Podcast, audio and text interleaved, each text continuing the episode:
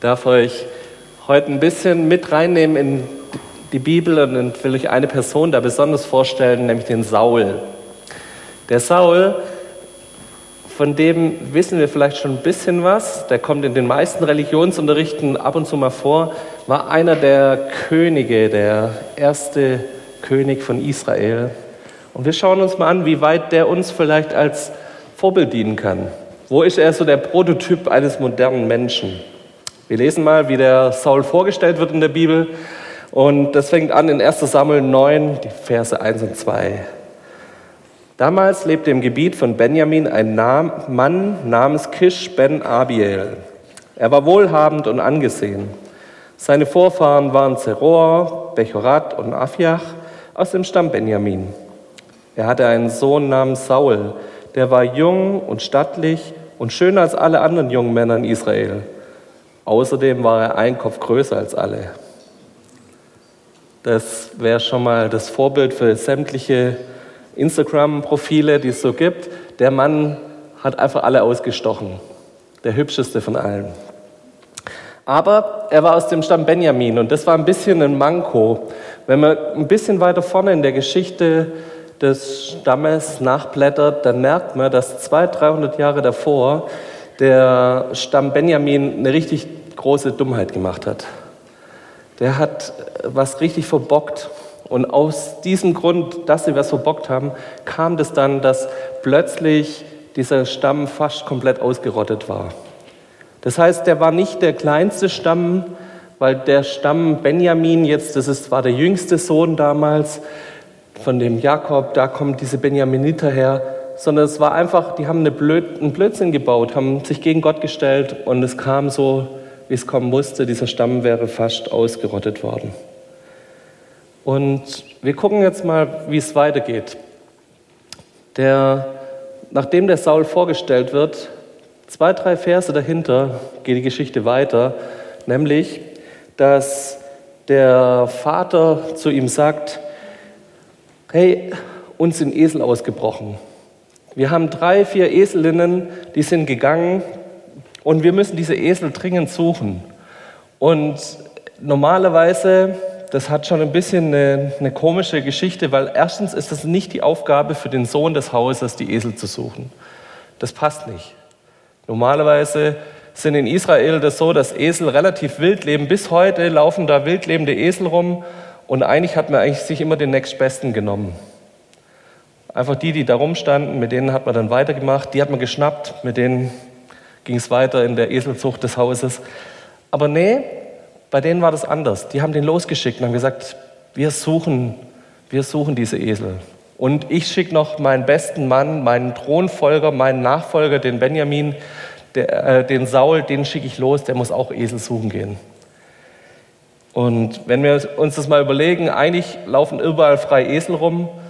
Wie kommen die auf die Idee, jetzt plötzlich genau die Esel zu suchen? Es müssen genau diese Esel sein, die ganz besonders sein müssen.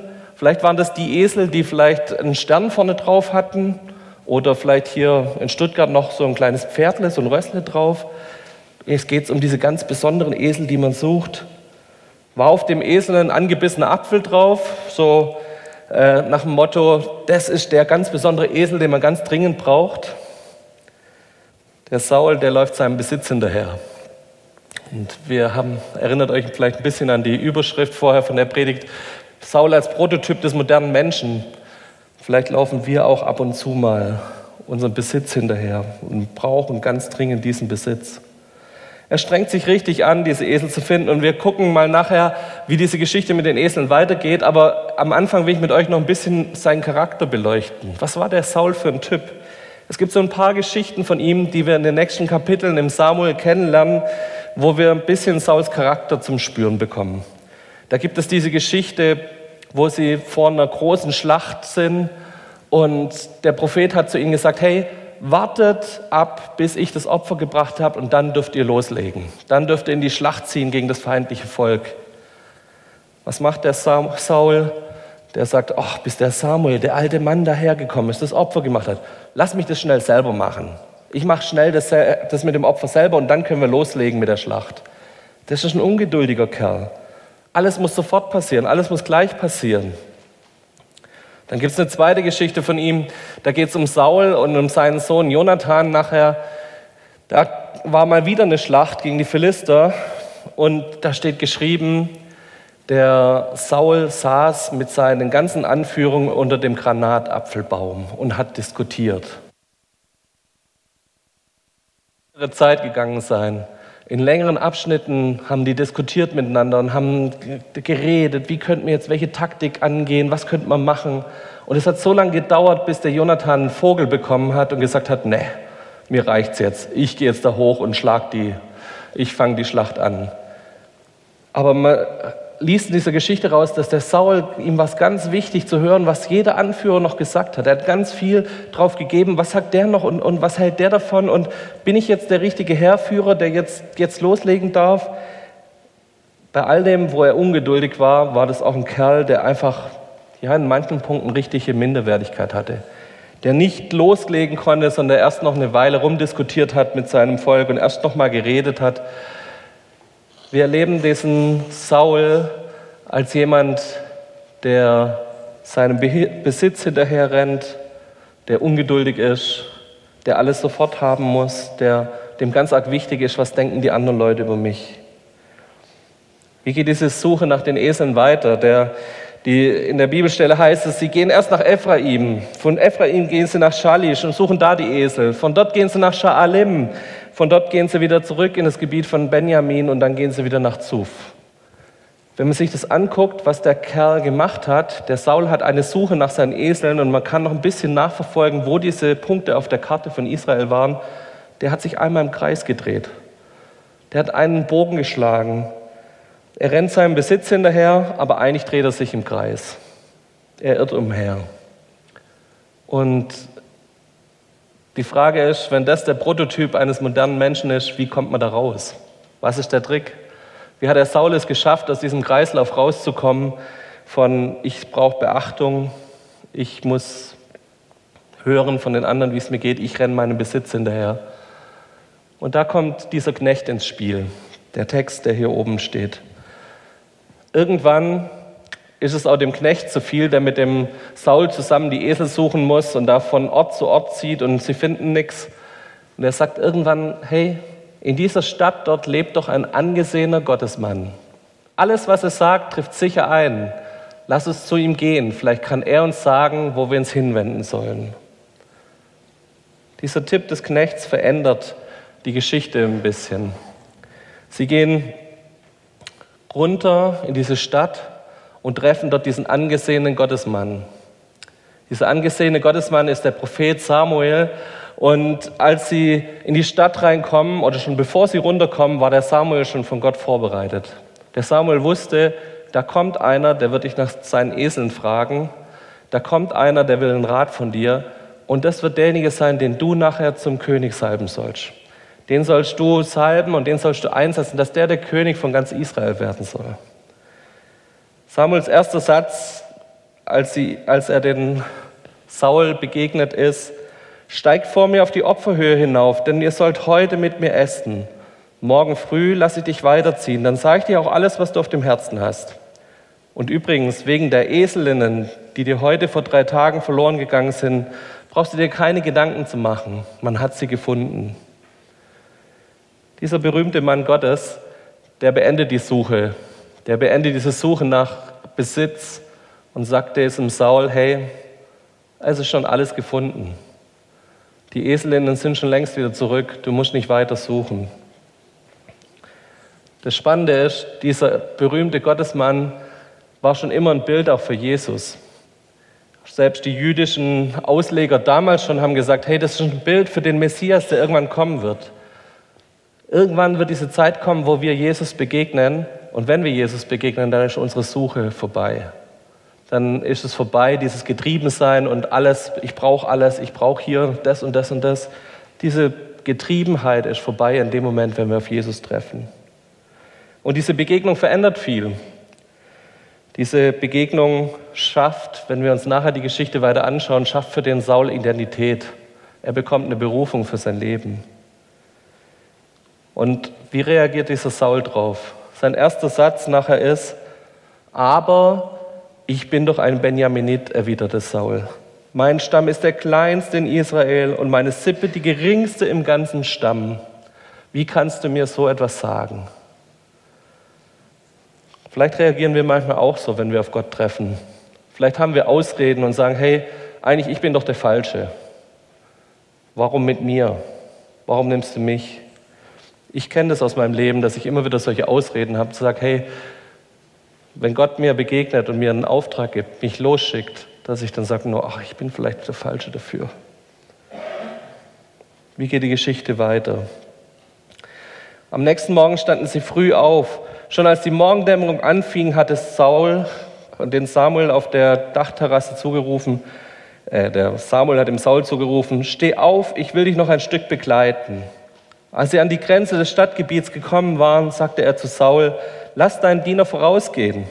Als dieser gegangen war, fuhr Samuel fort: Bleib stehen. Ich will dir ein Gotteswort verkünden. Samuel nahm die Ölflasche heraus und goss das Öl auf Samuels Kopf. Dann küsste er ihn und sagte ihm: Hiermit hat Jahwe dich zum Herrscher über sein Eigentum gesalbt.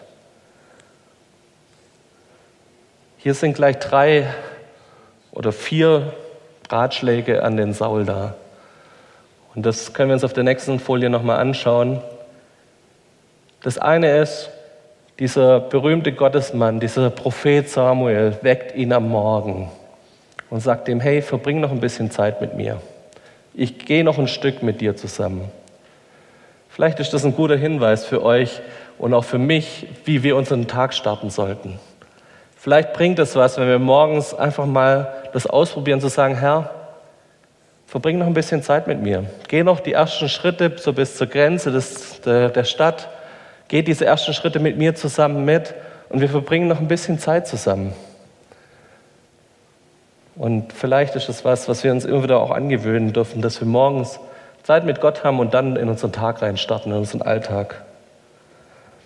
Der zweite Tipp ist, bleib stehen. Der Samuel hat den Saul gekannt, der hat gewusst, was für ein getriebener Mann das ist, der ständig nervös ist, ständig auf der Suche. Oder gibt es da vielleicht noch schönere Eselinnen in der Ecke oder als da und vielleicht muss ich dem noch ein bisschen hinterher rennen oder kriege ich noch mehr, wenn ich dem hinterher renne und das mache? Der hat gewusst, was dieser Saul gebraucht hat. Er hat gesagt, hey, bleib stehen. Und meine Frage an uns ist, wo haben wir diese Zeiten, wo wir stehen bleiben? Wo haben wir diese Zeiten, wo wir einfach mal hinstehen und sagen, ja, ich bewege mich jetzt nicht, ich warte jetzt, bis Gott gesprochen hat? Wann sind diese Zeiten, wo Gott sagen kann, hey, ich habe ein Gotteswort für dich. Ich möchte jetzt in dein Leben reinsprechen. Wann verbringen wir diese Zeit mit der Bibel auf dem Schoß, wo wir einfach mal Ruhe haben, wo wir stillstehen? Wir sind so oft getriebene Menschen, wir sind so oft unter Strom, unter Anspannung, haben schon die To-Do-Liste für die nächsten 20 Tage in unserem Kopf. Aber ab und zu gilt es auch, dass Gott sagt, hey, bleib stehen. Und dann brauchen wir dieses Gotteswort, das Gott in unser Leben hineinspricht. Wir haben heute Morgen im Gottesdienst davon gesprochen, dass wir eine Bibelstelle gelesen haben, wo Gott uns angesprochen hat, hey, ihr Geliebten, ihr Heiligen, ihr Auserwählten Gottes. Und wir brauchen das immer wieder, dass Gott in unser Herz reinsprechen darf und sagen darf, hey, du bist geliebt von mir. Gott liebt dich und nimmt dich an. Gott heiligt dich. Er sagt, hey, du hast Zugang zu meinem Thron, du darfst zu mir kommen. Du darfst mit mir in Kontakt sein, ganz nah. Ich bin dein Vater, ich bin derjenige, der mit dir Zeit verbringt und hat uns beauftragt. Und das Gleiche passiert jetzt auch mit dem Saul. Der bekommt einen Auftrag. Er, derjenige, der bisher Eseln hinterhergerannt ist, soll jetzt König von Israel werden. Einer, der durchs Gebirge jagt und seinen Besitz nicht findet und seinen Besitz verliert, soll König werden. Wie soll denn das gehen? Wie soll das funktionieren? Und wir haben auch gleich eine Antwort dabei. Das ist was, was Gott auch auf dein Leben legen will, nämlich Salböl. Gott lässt uns nicht bloß in eine Aufgabe rein und dann wird es hart und umständlich und die ganze Zeit ist Reibung da und es quietscht und es knirscht und es macht und wir fühlen uns wie in einer Zwickmühle. Nee, es gibt diesen Moment, wo Gott sein Salböl auf dein Leben legt und plötzlich laufen Dinge wie geschmiert. Plötzlich laufen Dinge so, dass Dinge sich entwickeln, dass wir spüren, da ist der Segen Gottes auf unserem Leben und da ist der Segen Gottes mit uns. Ich möchte euch einfach auch das mit auf den Weg geben. Wir haben diese Möglichkeit, vom Getriebenen zum Gesegneten zu werden. Wir haben diese Möglichkeit, uns immer wieder auszustrecken, dass er uns sein Salböl gibt, dass er Dinge segnet, dass er Dinge schmiert, die sonst nicht laufen würden, die wir nicht auf die Reihe kriegen können. Wir bekommen dieses Salböl als Ausstattung für unser Leben. Das Salböl wird im Alten Testament ganz oft für ein Bild für den Heiligen Geist verwendet. Das ist das Bild, dass der Heilige Geist mit uns lebt, unseren Alltag bereichert, uns segnet, uns hilft in die Situationen, in die wir reinkommen.